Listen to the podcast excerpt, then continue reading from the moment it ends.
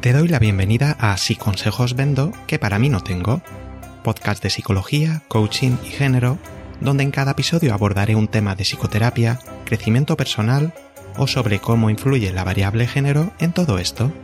Si eres una persona curiosa y buscas información concisa, rigurosa y útil, este puede ser tu podcast.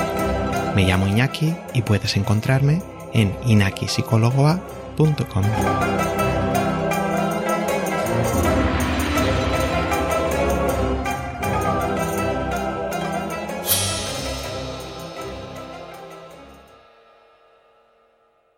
Hola, en el episodio de hoy explicaremos cuáles son los elementos principales del TOC, por qué se mantiene esta problemática, qué tipos de TOC hay y cómo diferenciarlos de simples manías. También veremos el coste que tiene el TOC en la vida de las personas y qué creencias influyen en su desarrollo. ¿Empezamos? ¿Qué entendemos por TOC? Siguiendo las siglas, trastorno obsesivo compulsivo, podemos deducir que se trata de un problema psicológico en el que la persona tiene ciertas obsesiones que le llevan a realizar, de forma compulsiva, determinados comportamientos. ¿Te has quedado igual? Bueno, vamos a ir paso a paso. ¿Qué son las obsesiones? Son pensamientos o imágenes intrusivas. Son intrusivos porque la persona que los tiene los considera inapropiados, ajenos a sí misma, en contra de sus valores y debido a ello, esos pensamientos generan gran ansiedad y malestar. ¿Y por qué se les considera obsesiones? Pues porque se repiten y mantienen en el tiempo. Quien las experimenta no puede quitárselas de la cabeza, y eso que lo intenta de forma reiterada. ¿Y por qué generan tanto malestar? Entre otras cosas, porque suelen anticipar unas consecuencias desastrosas, para la persona o para el entorno. Ahora lo veremos con algunos ejemplos. ¿Qué tipos de obsesiones hay? Las obsesiones más típicas son las de comprobación. ¿Habré cerrado bien la puerta? ¿He atropellado a alguna persona con el coche? También están las de contaminación por gérmenes. ¿Me habré contaminado al tocar el pomo de la puerta? De orden o simetría, donde los objetos desordenados o asimétricos generan gran malestar. También hay obsesiones de acumulación, temo tirar algo importante, o de contenido religioso o moral. Serían pensamientos blasfemos cuando la persona es creyente, o de índole sexual inapropiada, inapropiada para la propia persona, claro está. También hay obsesiones de mutación, donde la persona teme convertirse en algo indeseable para ella, que puede ser perder ciertas cualidades que estima positivas, o adquirir otras negativas. De esto hablaré en un futuro episodio sobre diferencias en hombres y mujeres en el TOC. ¿Y cómo se diferencia una obsesión de una preocupación excesiva? Las preocupaciones, aun siendo excesivas, suelen versar sobre problemas cotidianos. ¿Aprobaré el examen de acceso?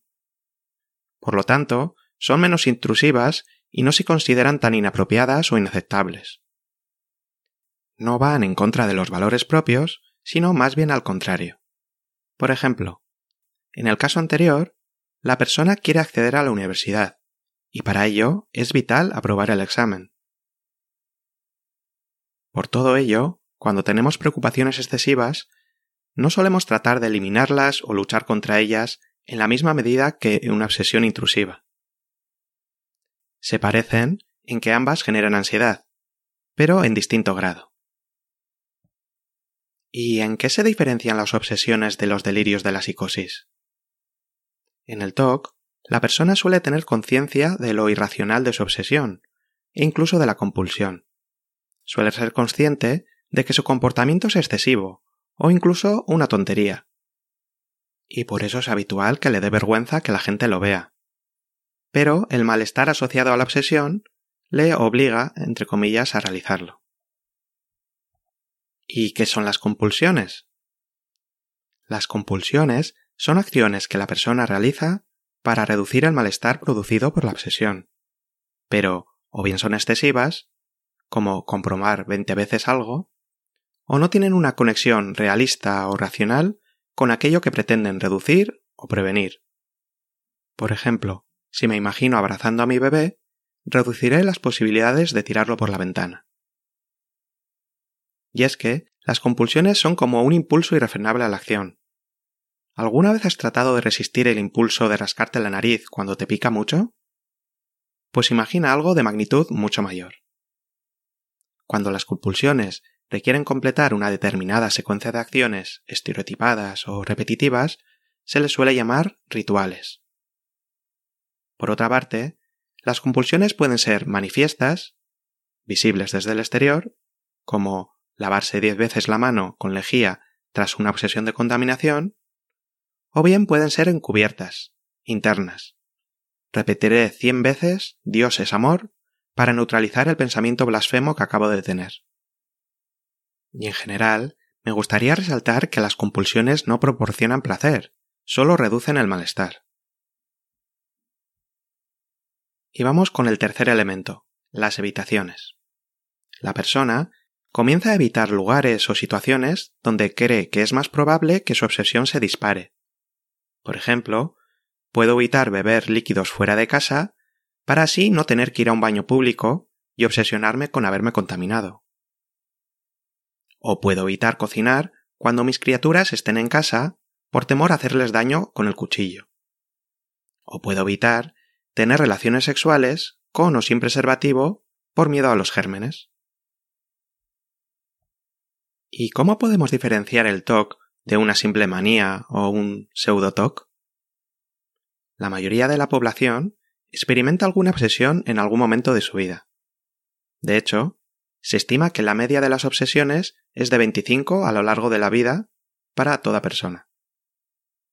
El problema entonces no es que esas obsesiones aparezcan, sino que se mantengan en el tiempo. Y esa es una diferencia importante en las personas que sufren TOC. Por otra parte, las compulsiones problemáticas generan una gran interferencia en el funcionamiento de la persona. Así que no es TOC que te guste tener las cosas ordenadas, TOC sería que no invites a nadie a tu casa por temor a que muevan un milímetro algún objeto y eso te genere una gran ansiedad. Tampoco es TOC que seas una maniática de la limpieza. Sería TOC que nadie acepte ir a tu casa porque el proceso de limpieza por el que les haces pasar antes de entrar es más estricto que el de un laboratorio de virus. Tampoco sería TOC que cuentes los cubatas que tomas tú y tus colegas una noche. TOC sería que dejes de pasear por las calles donde hay coches aparcados porque no puedes dejar de sumar sus matrículas. Tampoco sería TOC que tras publicar algo en las redes sociales no dejes de refrescar la pantalla para ver los comentarios de la gente. Y si sería TOC cuando no puedes salir de casa sin pedir a tu vecina que compruebe diez veces si has cerrado bien la puerta. La mayoría de las personas tenemos algunas manías o comportamientos rígidos e inflexibles, es decir, que han de realizarse de determinada manera, pero no suelen afectar a nuestro día a día. Además, es normal que dichas manías se amplifiquen si vivimos un episodio estresante. El TOC también se acrecienta en los picos de estrés, pero es mucho más prolongado en el tiempo. Si todavía crees que puedes tener TOC, te invito a hacer lo siguiente. Cuantifica. ¿Cuántas cosas que te gustaría hacer dejas de realizarlas debido a esas obsesiones o compulsiones? ¿Cuánto tiempo dedicas a las compulsiones? No pretendo realizar un diagnóstico, pero sí evidenciar que el TOC es un problema severo. ¿Y qué tipos de TOC son más frecuentes? Lo veremos con algunos ejemplos. Te animo a identificar las tres cosas que hemos visto. La obsesión, la compulsión que realiza cada vez que la obsesión aparece y las cosas que evita hacer para prevenir la aparición de la obsesión. Obsesión, compulsión y evitaciones. Vamos allá. Luis siempre lleva su propio bolígrafo que está desinfectado. Nunca da la mano ni abraza a nadie. Prefiere saludar a la japonesa, con una inclinación. En el trabajo, abre las puertas con los codos, porque le da vergüenza ponerse guantes para tocar el pomo. Un día, pisó una mancha rojiza cerca de una frutería y temió que fuera sangre. Llamó a su madre para preguntarle si debía tirar los zapatos o podrían limpiarse. Luis, sufre TOC de contaminación. En este tipo de TOC es habitual tener temor a contaminarse por medio del contacto con diversas sustancias como saliva, suciedad, tóxicos, gérmenes, basura u objetos que han podido tocar dichas sustancias. Algunas compulsiones típicas son lavados excesivos, uso de guantes, cambio de ropa tras estar en la calle para evitar contaminar la casa, y evitación de baños públicos, contacto con otras personas, etc. Veamos otro ejemplo. Cuando Alba llega a casa, repasa todas las habitaciones para ver si todo está en su sitio. La tele totalmente paralela a la pared. Los cuadros en el ángulo perfecto. Las correcciones las hace con una delicadeza infinita. Y si no queda conforme, debe repetir la acción otra vez. Alba tiene TOC perfeccionista. En este tipo de TOC, las cosas tienen una forma idónea y las acciones una forma correcta de realizarse. Todo lo que se aleje de esa forma perfecta causa incomodidad. En este caso, normalmente la compulsión no va dirigida a evitar que ocurra algo terrible, sino a eliminar el malestar que genera la situación imperfecta. En muchas ocasiones, este tipo de TOC incluye compulsiones mentales como repetición de palabras, contar, realizar listas, describir la secuencia de acciones. Veamos otro ejemplo. María tiene miedo de hacerse daño, ya sea tirándose a las vías del metro, girando bruscamente el volante en la carretera o tirándose desde una ventana. Trata desesperadamente de quitarse esos pensamientos de la cabeza. Y es que no quiere suicidarse y no sabe por qué tiene esos pensamientos. Debido a ello, evita montar en el metro sola, y si está acompañada necesita que la cojan de la mano. También ha dejado de conducir. María tiene TOC de autoagresión. En otros casos, se teme hacer daño a otras personas, generalmente queridas. ¿Y si llevando el cuchillo al comedor se lo clavo sin querer a mi pareja? Y ante el temor de dicho pensamiento, suelen realizar compulsiones mentales. Por ejemplo, repetir lo mucho que quieren a esa persona, o alejarse para no hacerle daño, o esconder elementos que pudieran utilizar para agredir. Esconderé todos los cuchillos de la casa. En este tipo de TOC es habitual la fusión pensamiento-acción, que sería creer que pensar en algo equivale a hacerlo. Otro ejemplo. Pedro está obsesionado con si realmente quiere a su pareja. ¿Es esta la relación adecuada para mí? Cuando surge esta duda, trata de mirar a su pareja o a una foto suya para ver si detecta algún sentimiento de amor hacia ella. O comienza a rememorar momentos cuando creyó sentir esas emociones para ver si eran reales o no. Pedro tiene TOC de relaciones.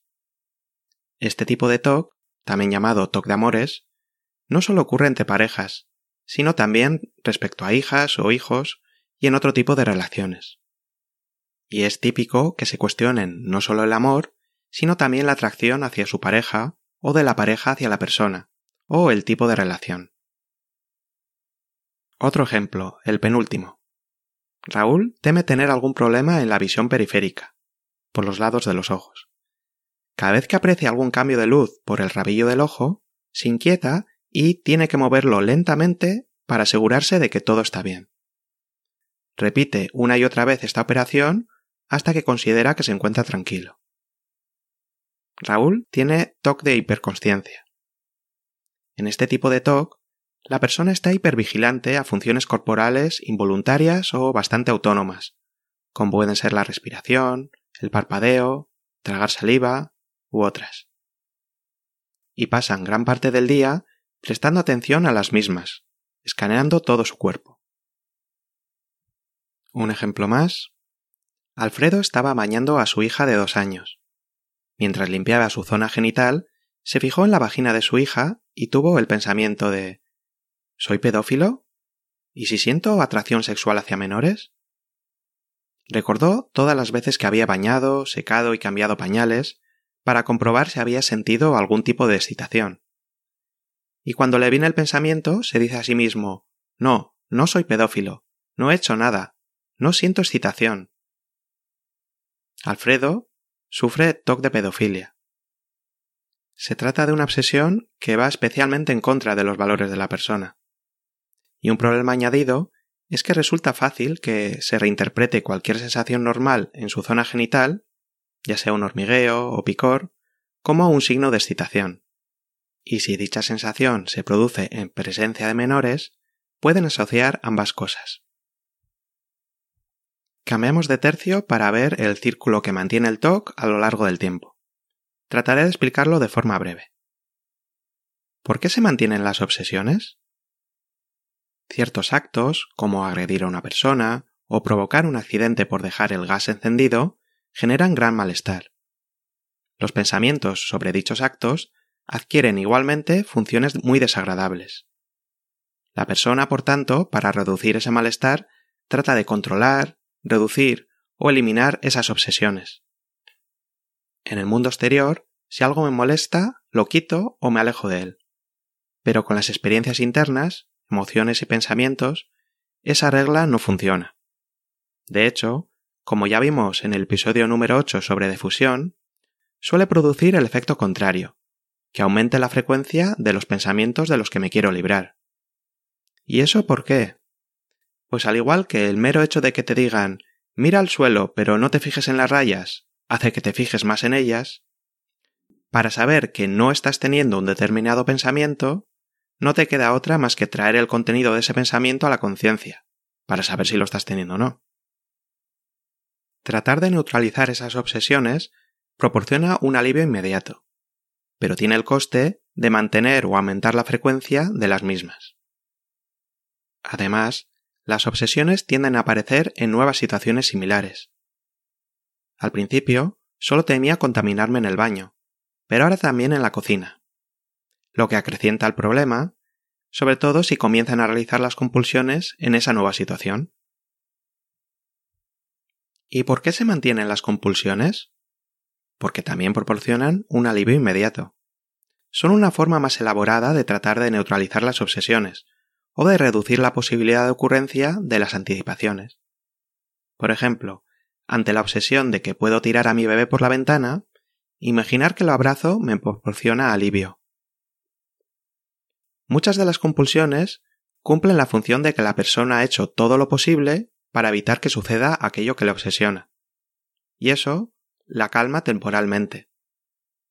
Otra parte, es habitual que el tiempo entre la obsesión y realizar la compulsión se vaya reduciendo, de forma que la mera obsesión, sin el malestar asociado, llegue a producir la compulsión.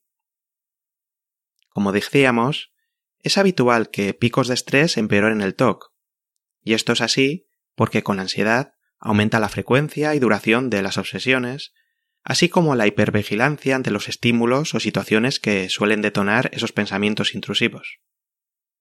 En estos casos, también suele reducirse la capacidad de las compulsiones para reducir el malestar.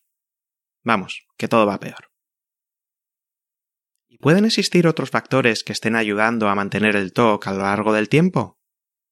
Pues, según el caso, las personas cercanas pueden estar contribuyendo a que el TOC continúe. Sin pretenderlo, claro está. Por ejemplo, colaborando en la realización de las compulsiones. Cuando pedías a la vecina que compruebe que la puerta está bien cerrada. De esta forma, la persona con TOC se hace más dependiente e impide que se desconfirme su anticipación catastrófica. Otra posibilidad es que la persona con TOC reciba más cariño o atención cuando se muestra ansiosa, o que pueda eludir ciertas responsabilidades debido a su problemática. No insinúo que chantajea a las personas de alrededor.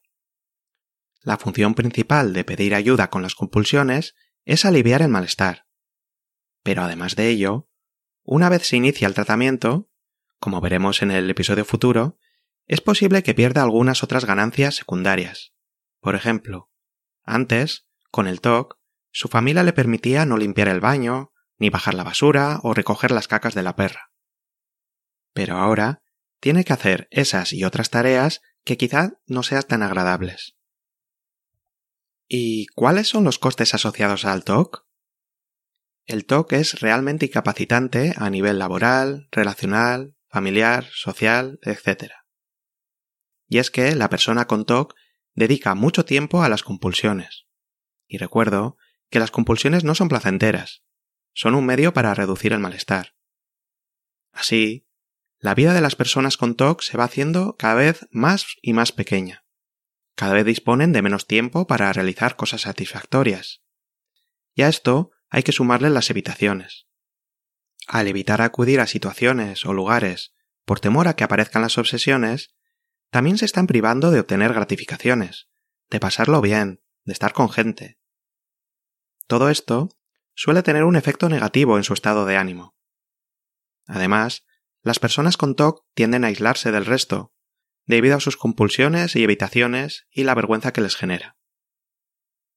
Otro efecto importante es el cansancio mental, fruto de estar anticipando peligros en la imaginación. Al hacerlo, además, desconectan del presente y de aspectos potencialmente placenteros de la actividad que tuvieran entre manos. Resumiendo, el toque es agotador y muy frustrante. Reduce la satisfacción vital y la libertad de la persona. ¿Y cómo evoluciona el TOC con el tiempo? Muchas veces, la capacidad de las compulsiones para reducir el malestar se va reduciendo. Y para contrarrestarlo, la persona tiene dos opciones. O bien realizar más repeticiones o de forma más concienzuda, o añadir nuevos comportamientos, que generalmente suelen ser más costosos. En vez de limpiarme con jabón, lo hago con jabón y también con lejía. En ambos casos, es habitual que la persona vaya dedicando cada vez más tiempo a las compulsiones. Llegado un momento, las compulsiones generan también cierto malestar, al anticipar todo el tiempo que tendrá que dedicar a realizarlas, y es que una vez que empieza, no puede parar. En ciertos casos, la compulsión llega a ser tan costosa que puede llegar a evitarse totalmente. Un ejemplo extremo. Marisa dedica cada vez más y más tiempo a asearse. Se ha de bañar cinco veces, frotando cada parte del cuerpo diez veces, repasando cada zona y secándose de forma concienzuda. La última vez llegó a llevarle cinco horas a asearse. Y es que, una vez que empezaba la compulsión, ya no podía parar. Debía ejecutar la secuencia completa. Un día, harta de la situación, decidió no lavarse más. Evitaba moverse mucho y ponía el aire acondicionado para no sudar.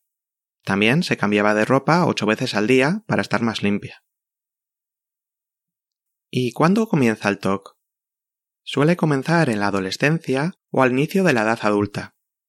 La edad media de inicio son los 22 años. Y en general, un inicio más temprano se asocia a una mayor gravedad. En un futuro episodio sobre género ahondaré en las diferencias entre mujeres y hombres. ¿Y cuánto tarda la gente con TOC en pedir ayuda? Pues siete años de media. Siete años de sufrimiento ascendente. Cuando la interferencia del TOC en su día a día supera un límite, es cuando la persona decide solicitar ayuda. ¿Y cómo aguantan tanto? Por una parte, el deterioro es progresivo. La persona se va adaptando o trata de solucionarlo por su cuenta. Por otra, es frecuente sentir vergüenza por el estigma asociado al problema. Por eso, si pueden, es posible que oculten tanto las obsesiones como las compulsiones a personas cercanas con las que no conviven. Y vamos ya con el punto final del episodio. ¿Qué creencias influyen en el desarrollo del TOC? Pues he seleccionado tres de ellas. La responsabilidad excesiva. Si pienso que algo malo puede suceder, debo hacer algo para evitarlo. Y estaría relacionada con que aumenta la probabilidad de realizar las compulsiones. El control de pensamientos, debo ser capaz de no tener ciertos pensamientos, lo cual incrementa los intentos de control de las obsesiones, así como la culpabilidad por no conseguirlo, y también sobreestimar la importancia de los pensamientos. Pensar en algo es igual que hacerlo, afectos de moral. Por ejemplo, si me viene el pensamiento de matar a mi jefe, es porque debo querer hacerlo. O pensarlo aumenta las probabilidades de que lo haga o suceda. Esto, unido a la responsabilidad excesiva que comentaba, también ayuda a mantener las compulsiones. Algunas de estas creencias y otras actitudes son potenciadas en la sociedad por considerarlas positivas, pero siempre dentro de ciertos límites, como ser responsable, mantener el orden, hacer las cosas bien, etc. Por ello, es probable que te refuercen por llevar a cabo comportamientos acordes con ellas. Y a veces, no es fácil ser flexible y graduarlos según lo que la situación te demande. Haré una segunda parte con los tratamientos más eficaces para el TOC y en el apartado de género del podcast hablaré de qué diferencias hay entre mujeres y hombres en lo que respecta al TOC. Muchas gracias por llegar hasta aquí. Si te ha gustado, dale a like, compártelo, dame una reseña positiva, visita mi web para dejarme un comentario o haz lo que te apetezca. Espero verte en el próximo episodio. Cuídate mucho. Salud, coraje y amor.